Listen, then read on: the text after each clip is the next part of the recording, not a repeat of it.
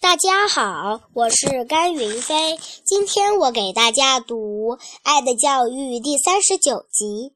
六月二十七日，星期二，感谢。正当我们在维克多大剧院观看授奖仪式的时候，我们二年级的红头发老师病故了。他是拜访我母亲一周后去世的。那时是下午两点钟，我做梦也没有想到，那次野游回家，在楼梯口碰到的二年级时的那位女老师，竟是我与她与我最后的一面。昨天早上，校长到我们教室，把这件不幸的事告诉了大家。孩子们，你们尊敬的、爱戴的老师中。如今又有一位离你们远去了，但是你们再也见不到他了。他病了很长时间，疾病耗尽了他的生命。如果他不是太顾惜自己，他是不会这么快就离开人间的。至少他的生命还可以延续十年八年的。但是他舍不得他的学生，经常牺牲自己的休息去备课、批改作业、辅导差生、走访家长。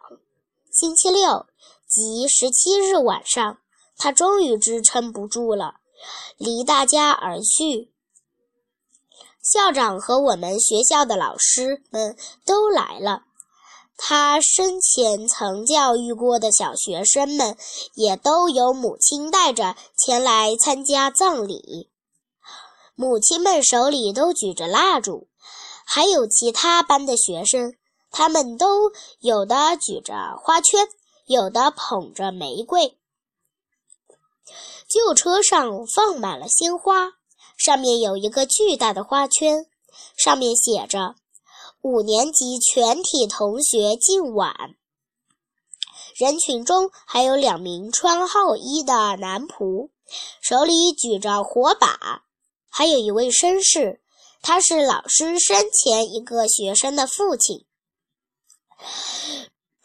专程专程乘着饰有黑布的马车赶来，大家都聚在寓所门口。还有几个女孩子默默地拭着泪眼泪。当棺材装上旧车时，学生们都放声大哭起来。送葬的队伍缓缓出动了，最前面的是身穿白衣的修女，然后是神父，然后面，然再后面是旧车。旧车从街上经过的时候，居民们有的从门口，有的从窗户探头张望，他们的心都不好受。来到教堂，人们把棺材搬到祭台前面，等神父念完阿门，大家才把蜡烛熄灭，然后大家有序地向外面走去。只有老师的遗体孤独地留在那里。啊，再会吧，老师，永别了。您在我们的心上留下了多么甜蜜而又悲哀的记忆。谢谢大家。